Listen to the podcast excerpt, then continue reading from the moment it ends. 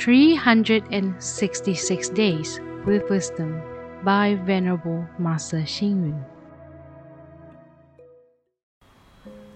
November 13th. Speaking the unnecessary is considered talkative and would arouse animosity. Speaking the improper is considered indiscreet and would invite trouble. We make trouble for ourselves. Being human, we feel suspicious of all things around us because they are beyond our grasp. Not understanding the seriousness of a matter, we make stubborn attempts in vain. We do not understand our mind and fall into our own delusion. We feel proud simply because we do not respect the achievements of others. This shows that we get into unnecessary trouble just because we cannot understand the truth of everything. How do troubles develop? People who speak without thinking of the consequences, such as gossiping and listening to the rights and wrongs of others, invite troubles upon themselves.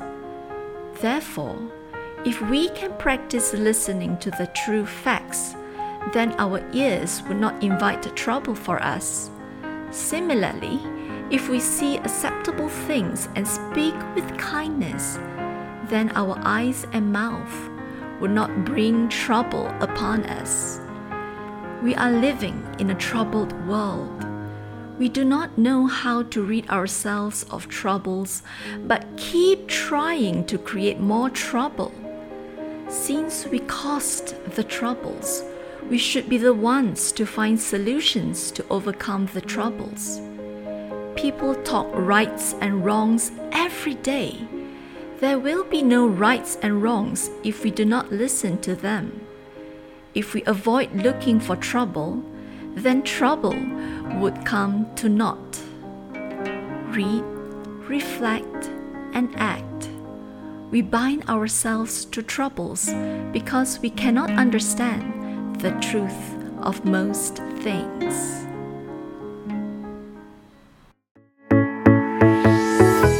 Please tune in, same time tomorrow as we meet on air.